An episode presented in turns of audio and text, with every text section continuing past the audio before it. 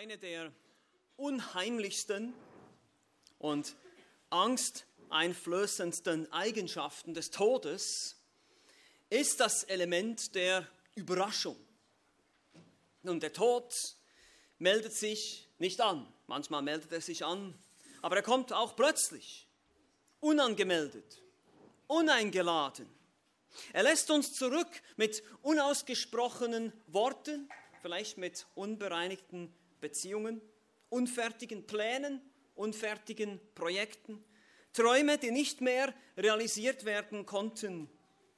Der Tod ist unbarmherzig, plötzlich, abrupt. Wie gesagt, sein Termin lässt sich nicht verschieben, sein Termin lässt sich nicht planen. Bei Jesus war das anders.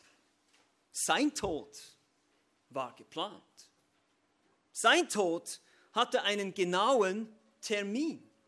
Sein Tod kam angemeldet, eingeladen und nicht überraschend für ihn.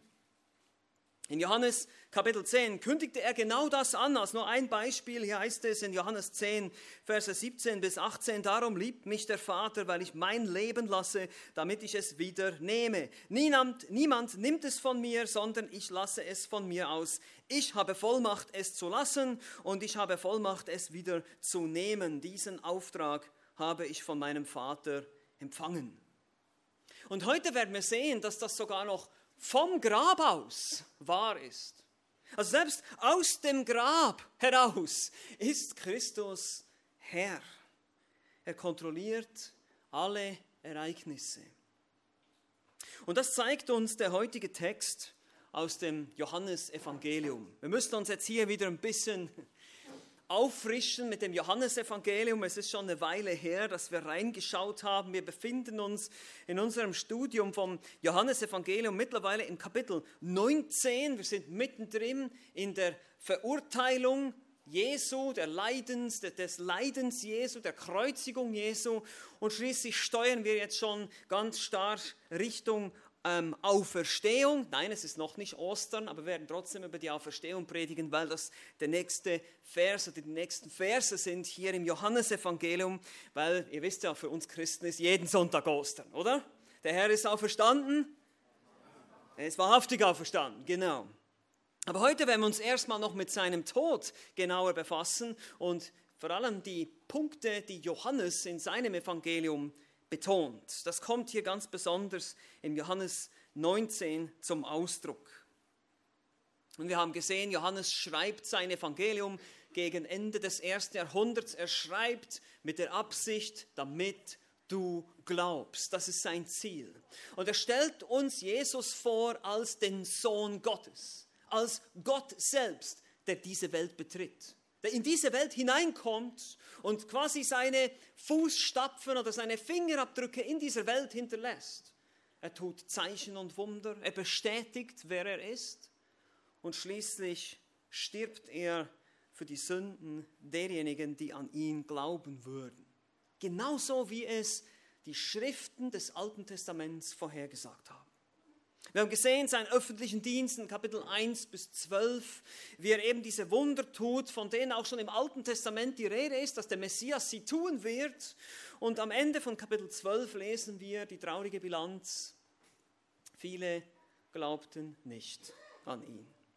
Und dann zieht er sich zurück und wir lesen in Kapitel 13 bis 17 vom verborgenen Dienst Jesu oder auch von der Rede von der Vorbereitung der Jünger auf den Kreuzestod. Er belehrt sie da über ganz viele verschiedene Elemente. Das haben wir uns angeschaut. Er hat über die Liebe gesprochen, über die Abhängigkeit. Ich bin der Weinstock, ihr seid die Reben. Er hat über das Kommen des Heiligen Geistes gesprochen. Viele Dinge, die die Jünger noch gar nicht so wirklich verstehen konnten.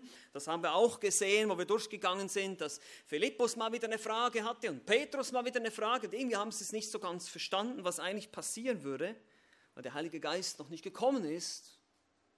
Und so kommen wir ins Kapitel 18, sozusagen der Höhepunkt des Evangeliums, der Heilsgeschichte, das Leiden, der Tod und die Auferstehung Jesu Christi. Und letztlich, wie er dadurch den souveränen Heilsplan Gottes erfüllte.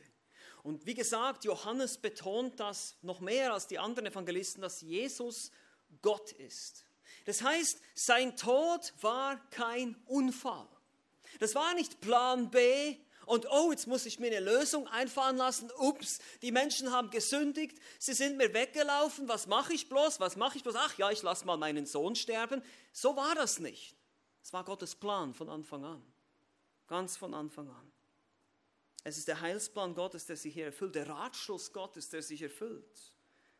Trotz all der ungeheuerlichen Ungerechtigkeiten, die wir auch schon gemeinsam miteinander betrachtet haben, hier vor allem im Kapitel 18, die leicht beeinflussbare Volksmenge, die rachsüchtigen und neidischen Juden, der korrupte und wetterwendische Politiker Pilatus, sie alle entscheiden nach ihrem Gutdünken, um ihren eigenen, ihre eigene Machtposition zu sichern, um irgendwas zu erreichen. Und sie merken nicht, wie sich Gottes Plan erfüllt durch sie. Oh ja, sie sind verantwortlich für ihr Handeln. Oh ja, Gott wird sie zur Rechenschaft ziehen, aber dennoch entziehen sie sich niemals der Kontrolle Gottes. Es läuft alles nach Plan. Jesus ist der Sohn Gottes, Gott selbst, der in allem die Kontrolle behält. Die Festnahme, die Verhöre, die Verhandlung vor Pilatus, die Verurteilung schließlich, die Kreuzigung, all das gehört zum Plan. Jesus ist der Sohn Gottes, der Schöpfer, der Souveräne. Und das sehen wir immer wieder in diesem Kapitel. In Kapitel 18, Vers 6 sagt er, ich bin und 200 trainierte Kampfmaschinen, römische Soldaten, fliegen um wie die Kegel. Gegenüber dem Ehrenhohepriester Hannas, ihr könnt euch erinnern, die beiden haben so ein bisschen gemeinsam, der Hannas zuerst und dann kam der eigentliche Hohepriester, der Kaiaphas, von dem berichten uns die anderen Evangelisten. Er sagt vor ihm, er hat keine versteckte Agenda, er hat alles in Öffentlichkeit, alles, was er verkündigt hat, ist alles auf den Straßen geschehen, überall hat man ihn gehört, es gibt keine äh, irgendwie so eine geheime Verschwörung oder irgend sowas. Er hat offen geredet. Petrus leugnete, leugnete Jesus dreimal, wie Jesus es vorausgesagt hat. Die Juden konnten Jesus nicht töten, denn die Tötung durch die Juden wäre Steinigung. Nein, er musste ans Kreuz, denn das wurde im Alten Testament so vorhergesagt. Seine Hände würden durchbohrt werden, er würde einen blutigen Tod sterben. Pilatus macht Jesus, oder gegenüber Pilatus macht Jesus deutlich, mein Reich ist nicht von dieser Welt, es ist Gottes Reich. Es ist ein besseres, ein größeres, ein stärkeres Reich, das er, worüber er König ist. Pilatus hat keine Macht über ihn. Jesus sagt in Kapitel 19, du hast nur so viel Macht, wie dir von oben gegeben wurde. Du bist ein Werkzeug Gottes in diesem Moment. Und die Anklage, die letztlich am Kreuz hängt, ist, er ist der König der Juden. Das heißt es in der Anklage gegen ihn, seine Kleider werden verteilt, ebenfalls wie im Alten Testament prophezeit. In Kapitel 19, 28 geben sie ihm sauren Weinessig zu trinken, wie das im Psalm 69 vorausgesagt wurde, und schließlich ist es vollbracht in Vers 30. Und selbst im Tod, im Begräbnis, und das ist jetzt hier das Thema, geht es weiter. Schriften erfüllen sich. Selbst wenn Jesus tot ist und man könnte sagen, nichts mehr machen kann, aber so stimmt, so ist es eben nicht. Er kann immer noch was machen. Er ist Gott. Und genau das will uns Johannes deutlich machen hier in diesem Text. Selbst im traurigsten Moment, man kann sagen, in der tiefsten Nacht der Jünger, die komplette Verzweiflung, es scheint, die Finsternis hat gesiegt, es ist alles vorbei. Jetzt müssten sich die Jünger jetzt mit zwei unfassbaren Tatsachen anfreunden mit denen sie überhaupt nicht gerechnet haben, obwohl Jesus das immer wieder, immer wieder vorausgesagt hat. Der Herr ist tot, der Meister ist tot. Und das wird bestätigt, indem er ins Grab gelegt wird. Ihr Meister ist weg. Bildlich gesprochen brach jetzt eine tiefe Nacht der Trauer auf alle Beteiligten ein. Der Tod ihres Meisters wurde bestätigt, einmal durch die Soldaten am Kreuz und dann eben auch durch die Grablegung. Es muss so, so endgültig, so, so hoffnungslos, so tragisch, so schrecklich sich angefühlt haben. Wir müssen uns mal so in die, in die Situation der Jünger versuchen zu versetzen. Die haben erwartet, Jesus würde jetzt hier als Messias als König antreten, weil das wurde im Alten Testament prophezeit. Er wäre der Verheißene, er wird jetzt ein neues, herrliches Zeitalter anbrechen lassen. Nun, das wird er tatsächlich tun, aber nicht bei seinem ersten Kommen, sondern bei seinem zweiten Kommen. Darüber werden wir auch noch sprechen. Aber jetzt sind wir beim ersten Kommen hier. Es ist alles vorbei. Wir haben gehofft, er wäre der große Eroberer und König. Er würde uns von den Römern befreien.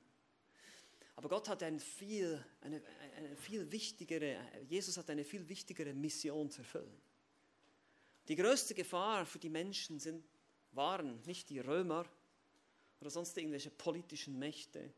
Nein, es ist die Sünde. Er musste das Sündenproblem lösen. Und das tat er durch seinen stellvertretenden Tod. Aber hier fühlt es sich an, wie wenn der letzte glimmende Docht noch ausgelöscht wird. Fertig. Es ist vorbei. Es ist einfach vorbei. Daher das Thema heute zwei scheinbar hoffnungslose Tatsachen. Nun, ich betone scheinbar, wir wissen ja, wie die Geschichte weitergeht, aber ich möchte ein bisschen da stehen bleiben, wo die Jünger gerade stehen jetzt, in ihrer Situation was jetzt beschrieben wird. Diese zwei scheinbar hoffnungslosen Tatsachen, mit denen sie sich jetzt erstmal irgendwie konfrontieren mussten, sind simpel. Der Meister ist tot und der Meister liegt im Grab. Das sind unsere zwei Punkte für heute und die wollen wir jetzt durchgehen. Wir steigen direkt ein in den Text hier in Johannes 19, Vers 31 bis 42. Der erste Punkt, der Meister ist tot. Vers 31 bis 37. Hier heißt es, weil es Rüsttag war, jener Sabbat, war nämlich ein hoher Festtag, baten die Juden und Pilatus, damit die Leichname nicht während des Sabbats am Kreuz blieben, dass ihnen die Beine zerschlagen und sie herabgenommen würden. Da kamen die Kriegsknechte und brachen dem ersten die Beine, ebenso dem anderen, der mit ihm gekreuzigt worden war. Als sie aber zu Jesus kamen und sahen, dass er schon gestorben war, zerschlugen sie ihm die Beine nicht sondern einer der Kriegsknechte stach mit einem Speer in seine Seite und sogleich floss Blut und Wasser heraus. Und er das gesehen hatte, er hat es bezeugt und sein Zeugnis ist wahr. Und er weiß, dass er die Wahrheit sagt, damit ihr glaubt. Denn dies ist geschehen, damit die Schrift erfüllt würde, kein Knochen soll ihm zerbrochen werden. Und wiederum sagt eine andere Schrift, sie werden den ansehen, welchen sie durchstochen haben. Einmal mehr beginnt dieser Text hier mit der unfassbaren Heuchelei der jüdischen Führer. Das zieht sich auch durch wie so ein roter Faden. Die Juden bitten nun, dass den Gekreuzigten die Beine gebrochen wurden. Das war eine Praxis genannt Crurifragium um einen schnelleren Tod herbeizuführen, wurden den Gekreuzigten, könnt ihr euch erinnern, sie mussten sich immer wieder abstützen mit den Beinen, um atmen zu können. Dann wurden die Arme wieder zu schwach, sie würden sie wieder nach unten ziehen, dann würde es die Lunge zusammendrücken. So war das ein ganz langsamer Todeskampf. Und um diesen Todeskampf zu beenden, brach man ihnen mit einem eisernen Hammer die Oberschenkelknochen. Man zerschmetterte sie, damit die Oberschenkel anschwillen und noch mehr runterziehen und sie letztlich ersticken mussten schrecklich. Ich habe euch ja gesagt, die Römer waren Experten darin, Menschen langsam und qualvoll zu töten. Das war diese Praxis und die Juden bitten darum. Warum? Weil es Sabbat war. Wir können uns erinnern, es war nachmittags um drei ungefähr, wo Jesus gestorben ist, und um 18 Uhr würde der Sabbat, der Schabbat anbrechen. Vielleicht dachten sie an 5. Mose 21, wo es heißt, so soll sein Leichnam nicht über Nacht an dem Holz bleiben, sondern du sollst ihn unbedingt an jedem Tag begraben, denn von Gott verflucht ist derjenige, der ans Holz gehängt wurde, und du sollst dein Land nicht verunreinigen. Sie hatten also Angst davor, dass ihr Land oder hier vielleicht eben ihr geheiligter hoher Festtag, der Schabbat, verunreinigt werden könnte, wenn diese Leichen oder diese, besser gesagt, die Kämpfenden, die, Kreuz, die Gekreuzigten da noch länger an dem Kreuz hängen würden. Aber natürlich nicht dadurch, dass sie jetzt gerade einen unschuldigen Menschen exekutiert haben. Darüber reden wir natürlich nicht. Aber es ist schrecklich. Sowas kann man nicht mit anschauen jetzt für unseren heiligen Schabbat. Das geht gar nicht. Lass dem mal die Beine brechen, die sollen jetzt da runter. Heuchelei. Wirklich. Religiöse Heuchelei hoch fünf. Und so lesen wir, dass diese Bitte den Juden erfüllt werden sollte. Verse 32 bis 34, da kamen die Kriegsknechte und brachen dem ersten die Beine, ebenso dem anderen, der mit ihm gekreuzigt worden war. Wir erinnern uns, waren zwei links und rechts von Jesus, die waren offenbar noch am Leben. Aber wir haben ja schon gelesen, in Johannes 19, äh, Vers 30 sagte Jesus, es ist vollbracht und er neigte das Haupt und übergab den Geist. Er selber bestimmte, wann er sterben würde. Er legte sein Leben hin. Er hatte Vollmacht, es zu lassen und Vollmacht, es dann auch wieder zu nehmen. Das ist der Punkt hier. Also auch hier sehen wir seine souveräne Kontrolle. Aber es geht noch weiter. Dann kommen sie zu Jesus, zerschlugen sie ihm aber die Beine nicht, weil er schon gestorben war, sondern einer der Kriegsknechte stach mit einem Speer in seine Seite und sogleich floss Blut und Wasser heraus. Nun, wie ich euch auch schon gesagt habe, die römischen Soldaten waren Experten darin festzustellen, nicht nur jemanden so qualvoll verenden zu lassen, sondern eben auch festzustellen, wenn er wirklich tot war. Es ist so unmöglich, dass Jesus hier nur ohnmächtig war oder irgendwie in einem Koma war, so wie das einige liberale Theologen behaupten, dass er gar nicht wirklich gestorben sei. So ein Unsinn, wirklich. Ich meine, die römischen Soldaten, wie gesagt, das waren Experten, die wussten, wann ein Mensch tot war und wann nicht. Und so, wie schon gesagt, stechen sie ihn dann noch mit einem Speer in seine Seite, um das eben festzustellen. Sogleich floss Blut und Wasser heraus. Nun, hier wurde viel diskutiert über äh, die Bedeutung von Blut und Wasser unter den Theologen. Ich habe da einige Kommentare gelesen, musste manchmal ein bisschen schmunzeln, was da für Ideen daherkommen. Ja, dass das Wasser steht für die Taufe und, und das Blut steht für das Abendmahl und so weiter, wo ich dann denke, woher kommt, wo, woher wollt ihr das jetzt hier aus dem Text nehmen? Ja? Nein, es geht hier darum, eine, einen, einen Tod festzustellen. Und hier haben sich Ärzte, ich bin ja kein Mediziner, mich ekelt diese Thematik auch, ja, also ich, wie gesagt, ich kann nicht mal Blut nehmen, haben vorhin Lust, äh, uns lustig gemacht, andere auch, wir fallen Bade und Ohnmacht, wenn man uns Blut nimmt, also wir können das überhaupt nicht, wir wollen uns da nicht zu lange damit beschäftigen, aber auf jeden Fall, Ärzte sagen, es könnte wegen der Belastung des Herzens sein, dass das Herz in der Brust Jesu zerrissen wurde, in der Brusthöhle, dadurch sich Blut mit dem Wasser was eher typisch ist, was dann rauskommen würde, wenn man eben eine Leiche in die Seite sticht, dann äh, sich vermischt. Also daher kam diese Mischung aus Blut und Wasser. Das ist eine Theorie unter anderem von Ärzten und Herzspezialisten, die sich mit dem Thema beschäftigt haben, die viel mehr wissen als ich. Also kann ich euch da jetzt nicht viel mehr dazu sagen. Ich sehe, wie gesagt, hier keine geistliche oder symbolische Bedeutung, sondern vielleicht sollte man einfach den Text weiterlesen, weil Johannes gibt uns nämlich seine Absicht, warum er uns das schreibt hier. In Vers 35 betont er, dass er das gesehen hat und sein Zeugnis wahr ist. Warum? Damit ihr glaubt, sagt Johannes. Vers 36, denn dies ist geschehen, damit die Schrift erfüllt würde. Keine Knochen wurden zerbrochen und er wurde durchbohrt. Also ihr seht, Johannes gibt uns selber seine Absicht, warum er uns diese, diese Dinge beschreibt hier, warum er uns diesen, diesen Umstand hier beschreibt mit dem Speer in die Seite und Wasser und Blut, das rauskommt und, und auch die, ähm, äh, dass die Knochen ihm nicht zerbrochen wurden. Er war ein Augenzeuge. Er war dabei. Er hat es gesehen. Wir können uns erinnern, die meisten, die noch da standen, waren Frauen. Die Jünger waren die meisten wohl abgehauen, aber Johannes war immer noch da beim Kreuz. Jesus spricht zu ihm und sagt, hier deine Mutter, er soll sich um Maria kümmern. Wir können uns vielleicht noch erinnern. Also Johannes war da. Er hat es mit eigenen Augen gesehen.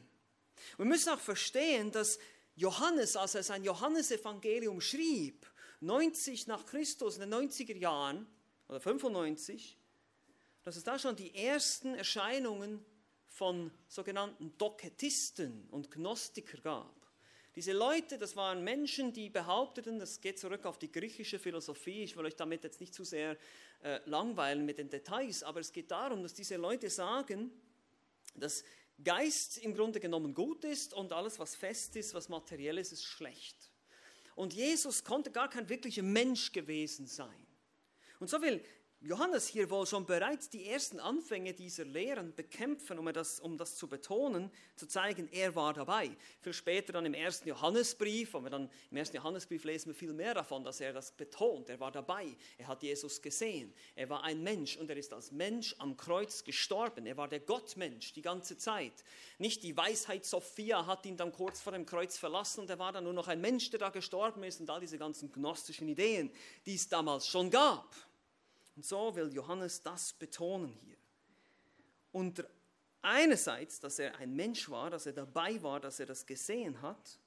Vers 35, der das gesehen hat, der hat es bezeugt, sein Zeugnis ist wahr und er weiß, dass er die Wahrheit sagt. Und die Absicht, damit ihr glaubt. Johannes möchte uns einmal mehr davon überzeugen, wer Jesus ist. Warum? Er ist der Sohn Gottes. Er ist Gott selbst. Genauso wie die Schrift es vorausgesagt hat. Das ist Vers 36 und 37. Denn dies ist geschehen, damit die Schrift erfüllt würde. Seine Knochen soll ihm nicht, äh, soll ihm, ne, kein Knochen soll ihm gebrochen werden, heißt es hier. Und wiederum sagt eine andere Schrift, sie werden den ansehen, welchen sie durchstochen haben. Das ist eine das erste ist eine Anlehnung an 2. Mose 12, 46 und 4. Mose 9, Vers 12. Dem Passalam durfte kein Knochen gebrochen werden. Und auch Psalm 34, den wir gelesen haben hier zu Anfang, der das Leid des Gerechten Knechtes beschreibt, er bewahrt ihm all seine Gebeine, dass nichts von ihnen zerbrochen wird. Und so erfüllt Jesus, man kann sagen, dieses alttestamentliche Motiv. Also wir finden hier nicht eine direkte Schriftstelle, die sagt, kein Knochen soll ihm zerbrochen werden, aber wir finden ein Motiv, ein Thema, das sich durch das gesamte Alte Testament zieht, dass dieser Messias, dieses Opferlamm, dieses Lamm Gottes, und so beginnt ja dann auch im Johannesevangelium Kapitel 1, Johannes der Täufer sagt, siehe das Lamm Gottes, welches die Sünde der Welt hinwegnimmt, dieses Thema, er wird, ihm werden die Knochen nicht gebrochen werden. Deshalb durfte man dem Passalam auch die Knochen nicht brechen.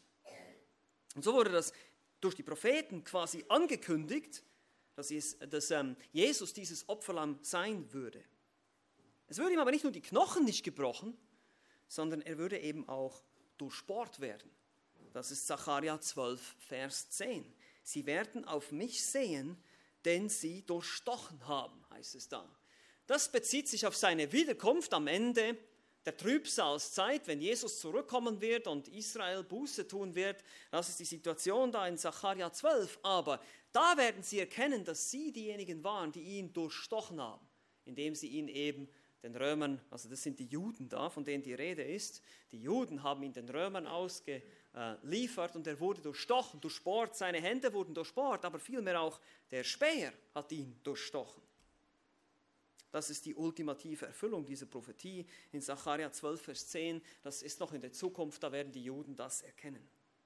Aber Johannes zeigt uns das hier schon und sagt, schau mal, das Alte Testament spricht ganz genau von diesen Dingen. Genau, es, es, erfüllt sich eine Schrift nach der anderen hier. Ein Motiv nach dem anderen, ein Typus, kann man sagen, ein Bild nach dem anderen, eben das Passalam. Ja, Jesus wurde auch genau an dem Tag getötet und gekreuzigt, als die Passalämmer, äh, die Passalämmer geschlachtet wurden. Das ist Erfüllung pur hier. Und der Punkt, er ist Gott. Er hat es gesagt, er hat es getan.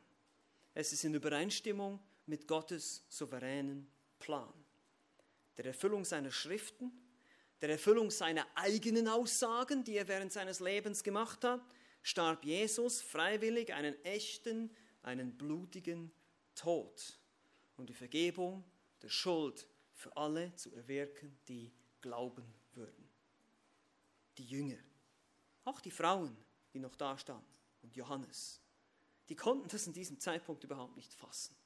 Aber Johannes schreibt hier natürlich aus einer Perspektive, wo er es bereits versteht. Und deshalb webt er hier in diesen Text hinein und zeigt uns, dass es passiert, ich habe es gesehen. Gottes Schriften und Jesu Voraussagen haben sich vor meinen Augen erfüllt. Und ich bezeuge euch das jetzt, damit ihr glaubt. Der Meister ist tot. Er ist definitiv tot. Das ist auch wichtig eben zu betonen hier. Er war eben nicht ohnmächtig oder scheintot. Die Die römischen Soldaten wussten, was sie taten. Sie konnten den Tod eines solchen Menschen feststellen. Sie wussten, ähm, dass er wirklich tot war. Und das ist hier der Punkt. Es war Gottes Plan. Jesus starb als Mensch für Menschen. Er erlebte einen echten Tod.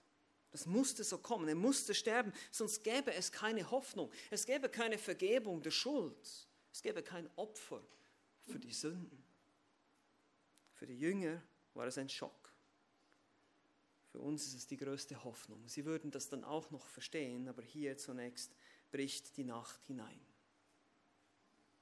Und uns geht es vielleicht manchmal auch so, dass der Herr uns in eine Situation führt, aus der wir nicht, wo wir keinen Ausweg sehen, wo wir denken, es ist alles hoffnungslos, es ist alles schwierig im Leben, wir haben irgendwie keine gute Zukunftsperspektive, vielleicht wenn wir heute unsere Gesellschaft anschauen und die Richtung die Politik und die Gesetze und alles hingeht und die Moral der Leute und all diese Dinge, die uns vielleicht Sorgen machen.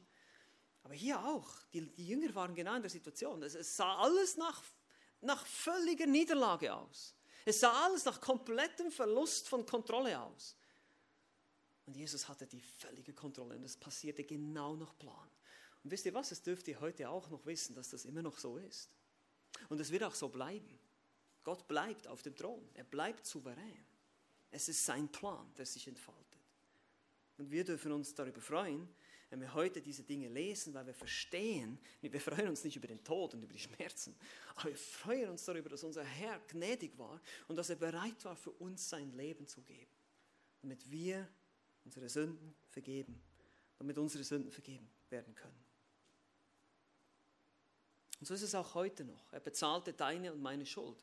Und wenn du noch nicht an ihn glaubst, dann lade ich dich jetzt ein. Glaube an diesen Messias. Du siehst immer wieder, Johannes gibt sich die größte Mühe, uns zu zeigen, er ist wirklich derjenige, für den er sich ausgegeben hat. Er war kein Scharlatan, er war kein Spinner, der war auch nicht nur ein moralischer Lehrer. Nein, das kann alles nicht sein. All die Dinge, die wir lesen über Jesus, das kann nicht sein. Entweder war er komplett verrückt oder dann war er wirklich Gottes Sohn. Etwas anderes gibt es nicht. Eine andere Möglichkeit gibt es nicht. Weil nie, niemand kann sowas tun. Niemand kann diese Dinge voraussagen und dann so erfüllen. Einfach so. Und dann auch noch die ganzen alttestamentlichen Schriften, alles, was über ihn gesagt wurde, viel früher noch, hunderte von Jahren zuvor. Aber wie gesagt, für die Jünger sah es erstmal noch hoffnungslos aus. Zwei scheinbar hoffnungslose Tatsachen. Der Meister ist tot. Die zweite hier ist, der Meister liegt im Grab. Vers 38 bis 42. Danach bat Josef von Arimathea, der ein Jünger Jesu war, jedoch heimlich aus Furcht vor den Juden, den Pilatus, dass er den Leib Jesu abnehmen dürfe. Pilatus erlaubte es, da kam er und nahm den Leib Jesu herab. Es kam aber auch Nikodemus, der zuvor bei Nacht zu Jesus gekommen war und brachte eine Mischung von Myrrhe und Aloe, etwa 100 Pfund. Sie nahmen nun den Leib Jesu und banden ihn samt den wohlriechenden Gewürzen in leinene Tücher, wie die Juden zu begraben pflegen. Es war aber ein Garten an dem Ort, wo Jesus gekreuzigt worden war, und in dem Garten ein neues Grab, in das noch niemand gelegt worden war. Dorthin nun legten sie Jesus wegen des Rüsttages der Juden, weil das Grab nahe war. Wieder einmal mehr, viele, viele kleine Zufälle, in Anführungsstrichen, die alle schön passen, die genau zum Plan Gottes passen. Jesus ist der Souveräne, er kontrolliert die ganzen Ereignisse, alles läuft hier nach Plan. Also wir treffen jetzt eine neue Person, wir begegnen Josef von Arimathea oder Arimathea, je nachdem, wie man es ausspricht. Der Ort ist weitestgehend unbekannt. Einige Gelehrte vermuten Ramataim Zophim, der Geburtsort Samuels, aber das ist unsicher. Viel mehr weiß man nicht über ihn. Taucht erst hier auf, in allen vier Evangelien, erst beim Begräbnis. Er war reich, das erfahren wir aus Matthäus 27, 57, ein Mitglied des Sanhedrin, des großen jüdischen Rates, gemäß Markus 15, 43. Und daher auch ein Jünger Jesu, sehen wir auch, jedoch heimlich, aus Furcht vor den Juden.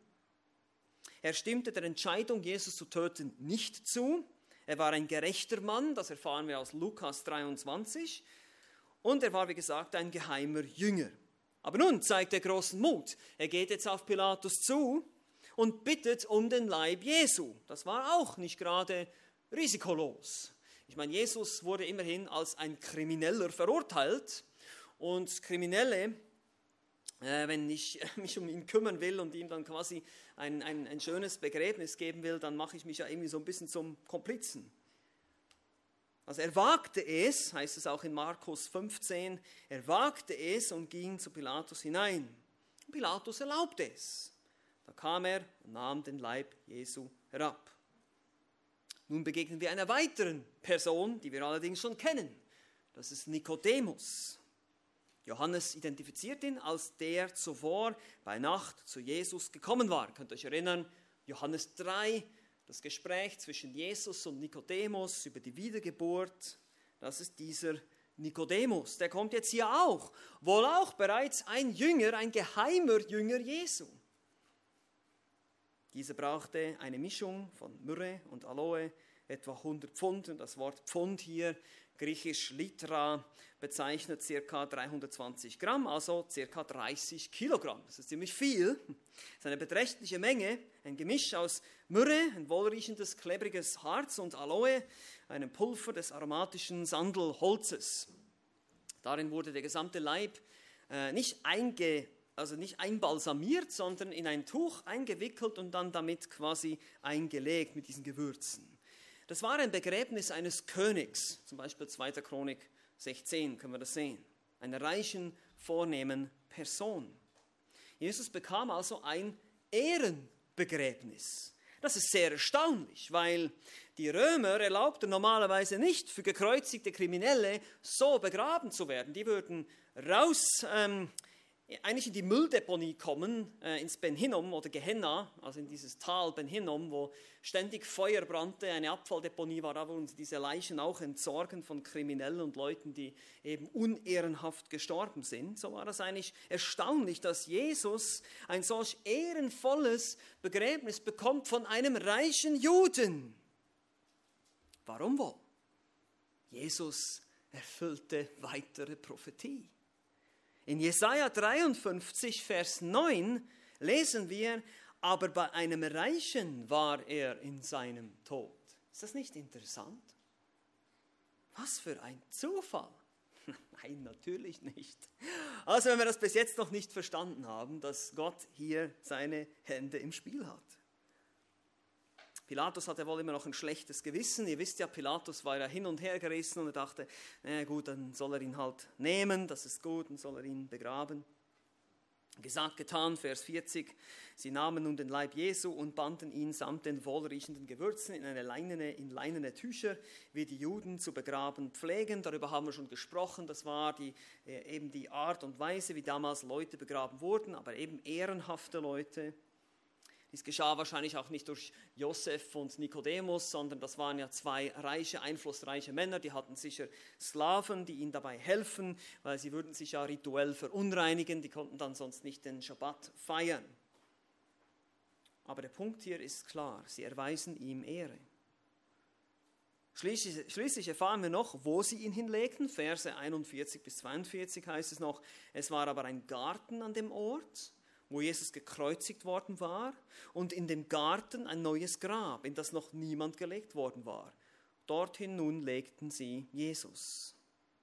Nur Johannes erwähnt diesen Garten, der da in der Nähe war, und ich habe euch die Bilder ja schon gezeigt von dem Gartentum, das, äh, diesen Ort in Jerusalem, den man besichtigen kann, was tatsächlich einen Garten gibt und man dann so ein Grab findet. Das auch mit der Beschreibung von Markus übereinstimmt. Der sagt, wenn man hineinkommt, muss man rechts gucken, quasi um den Toten zu sehen. Also man kann das anschauen, es ist nicht hundertprozentig gesichert natürlich, dass das wirklich dieses Grab ist, aber es ist die wahrscheinlich, der wahrscheinlichste Ort. Und auch gleich gegenüber sieht man eben einen Hügel oder einen Felsen, der wirklich so ähnlich, diese Ähnlichkeit, diese Schädelähnlichkeit hat. Und man denkt, dass das Golgatha war. Aber diese Gräber, die waren eigentlich Höhlen damals. Und die waren sehr wertvoll, normalerweise nur im Besitz von reichen Familien, wie schon gesagt. Die Toten wurden dann in Leinentücher oder Bänder eingewickelt und in diese Höhlen gelegt. Und wenn sie sich dann schließlich zersetzt haben, entnahm man die Überreste, normalerweise die Knochen, und bewahrte diesen in einem Ossuarium, einem kleinen Behälter auf und stellte diese dann in eine andere Ecke der Grabeshöhle. Daher kommt übrigens der Ausdruck, er legte sich zu seinen Vätern. Das lesen wir öfters im Buch der Könige zum Beispiel. Das ist genau die Idee. Die waren alle dann in diesem Familiengrab da drin, die Knochen dieser Väter und Großväter und so weiter. Daher kommt dieses Beispiel. Matthäus sagt uns, dass es ein steingehauenes Grab war. Das passt auch zusammen mit dem Gartengrab da in Jerusalem, das man besichtigen kann. Und dass es eben Josef von Arimathea gehörte. Er verschloss es mit einem großen Stein, den er davor wälzen ließ. Man brauchte also mehrere Männer, um diesen Stein dahin zu wälzen. Lesen wir Matthäus 27. Und das Grab war neu. Das heißt, es war tatsächlich noch niemand da reingelegt worden. Das wäre sicherlich dann auch weniger anstößig für die Juden, da sie die Gekreuzigten eben nicht mit anderen Familienmitgliedern begraben wollten. Aber letztlich auch ein weiterer Beweis, dass es wirklich ein leeres Grab war, da war keiner drin, der sich dann versteckte und irgendwie so eine Verschwörung, weitere Theorie. Es gibt da eben unglaublich viele solche Theorien, wie Jesus angeblich oder wie diese Auferstehung quasi gefaked wurde. Josef und Nikodemus mussten sich beeilen, sieht man hier auch. Der Sabbat brach bald an, deshalb heißt es hier am Schluss noch, wegen des Rüsttages der Juden, weil das Grab nahe war. Es war nahe da, wo Jesus gekreuzigt war. Man konnte ihn relativ schnell da reinlegen. Das passte alles zusammen. Wir lesen aus den anderen Evangelien auch noch, dass die Frauen mitbekommen haben, Maria Magdalena und andere Frauen, dass er da hingelegt wurde. Deshalb konnten sie dann am Sonntagmorgen, dazu werden wir dann noch kommen, auch noch dahin gehen. Die kamen dann auch noch mal mit Gewürzen. Wahrscheinlich sind sie nicht ganz fertig geworden und wollten noch mal ihn quasi nochmal mit Gewürzen behandeln. Das ging natürlich darum, dass man die, den Geruch etwas vermindern wollte damit.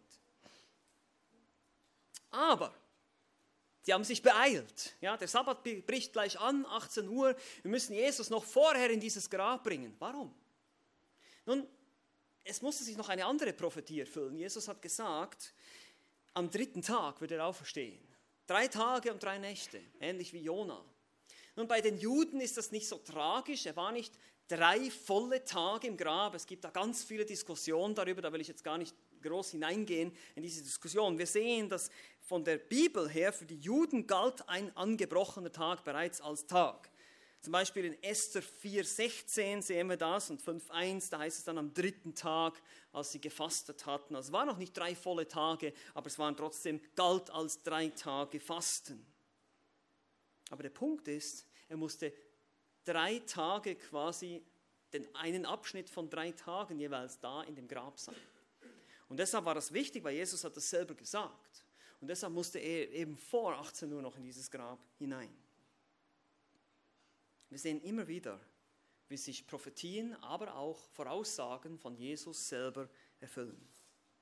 Für die Jünger scheint alles verloren. Der Meister ist tot, der Meister liegt im Grab. Die Jünger waren am Boden zerstört. Sie haben es wohl nicht verstanden, dass alles nach Plan lief.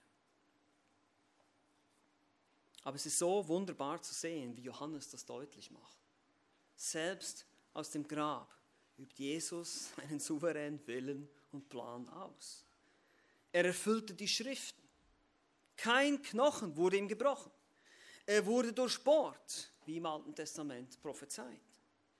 Er arrangierte ein neues Grab, da er ja wusste, er würde den Stein wieder wegwälzen und auferstehen.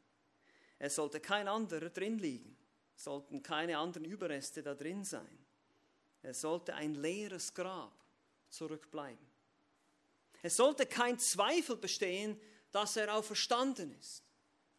Das Grab war in der Nähe des Ortes, wo er gekreuzigt wurde damit er noch vor Anbruch des Sabbats im Grab lag und die drei Tage Prophetie erfüllte aus Matthäus 12, Vers 40. Ich meine, er ist tot.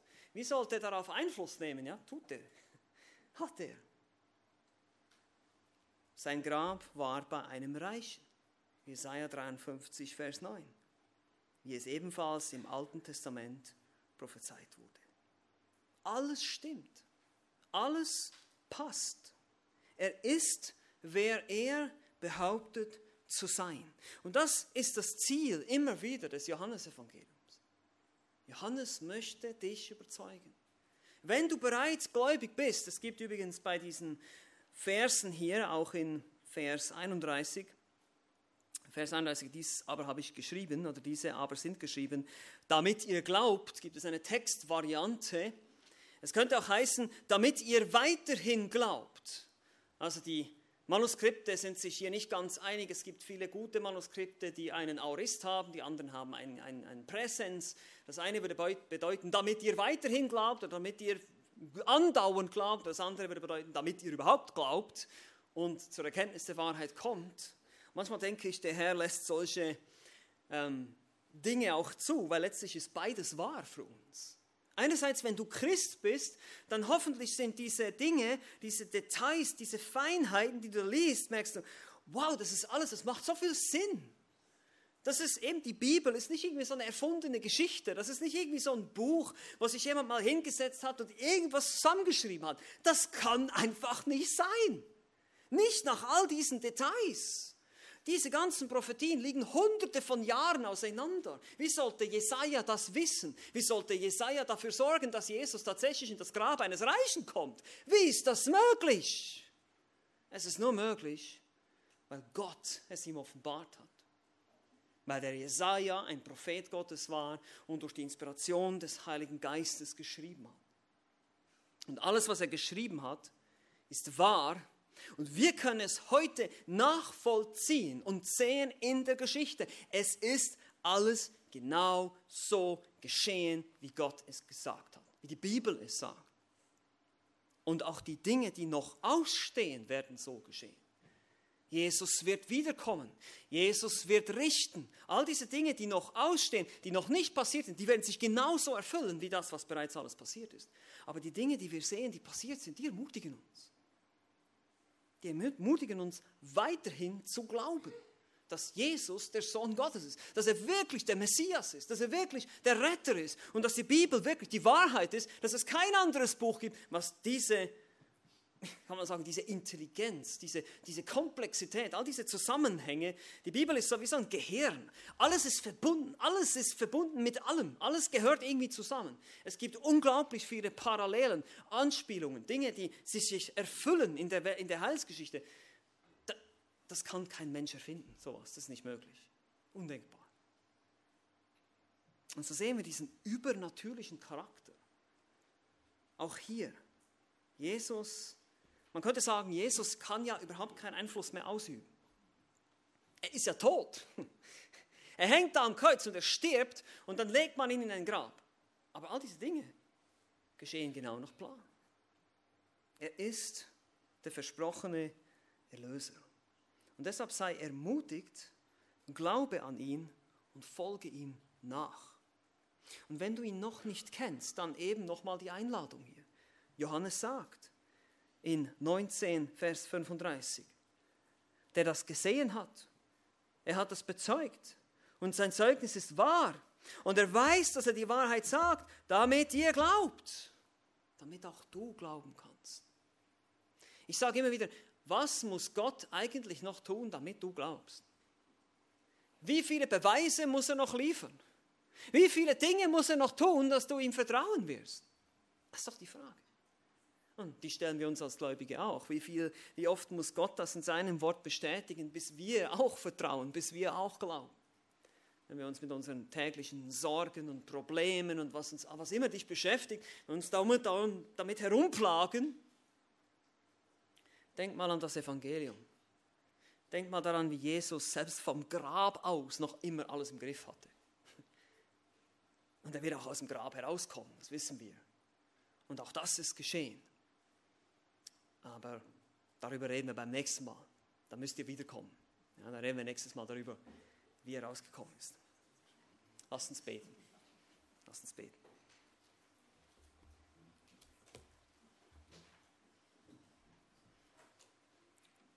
Ja, Vater im Himmel, danke für dein wunderbares Wort. Danke für die Berichte der Evangelisten, die uns genau beschreiben, was passiert ist eben nicht nur genau was passiert ist, sondern auch die Bedeutung, die Signifikanz der Geschehnisse, der Ereignisse, die erfüllten Schriften, auch die erfüllten Vorhersagen, die du selber, Herr Jesus, die du selber den Jüngern gesagt hast. Du hast ihnen ganz genau vorausgesagt, was passieren würde. Und selbst im Tod konntest du dafür sorgen, dass das alles genau nach Plan läuft. Und so sind wir einfach dankbar zu sehen, zu verstehen, was für einen wunderbaren Gott wir haben. Danke für das Evangelium, danke für die gute Nachricht, danke für die Vergebung unserer Sünden. Und dass du ein vertrauenswürdiger Gott bist, dass du uns so geliebt hast, dass du bereit warst, in den Tod zu gehen. Wir haben gehört von dem schrecklichen Tod, dem schrecklichen Leiden am Kreuz, aber noch viel mehr, dass du bereit warst, die gesamte Hölle zu schlucken für uns die Finsternis, das Gericht Gottes, der Zorn des Vaters hast du getragen für uns. Danke, Herr Jesus, danke dafür. Wir können dir nicht genug danken. Wir werden, werden dich in Ewigkeit anbeten und loben, dass du bereit warst, diesen Preis zu zahlen. Denn keiner von uns kann auch nur irgendwie nachvollziehen, was das bedeutet hat für dich. Dein Leben ist wertvoller als alle Milliarden Menschenleben auf dieser Welt. Du allein, dein Leben allein reicht aus, um uns alle zu retten. Danke, dass du diesen Preis bezahlt hast. Wir loben und preisen dich dafür. In Jesu Namen. Amen.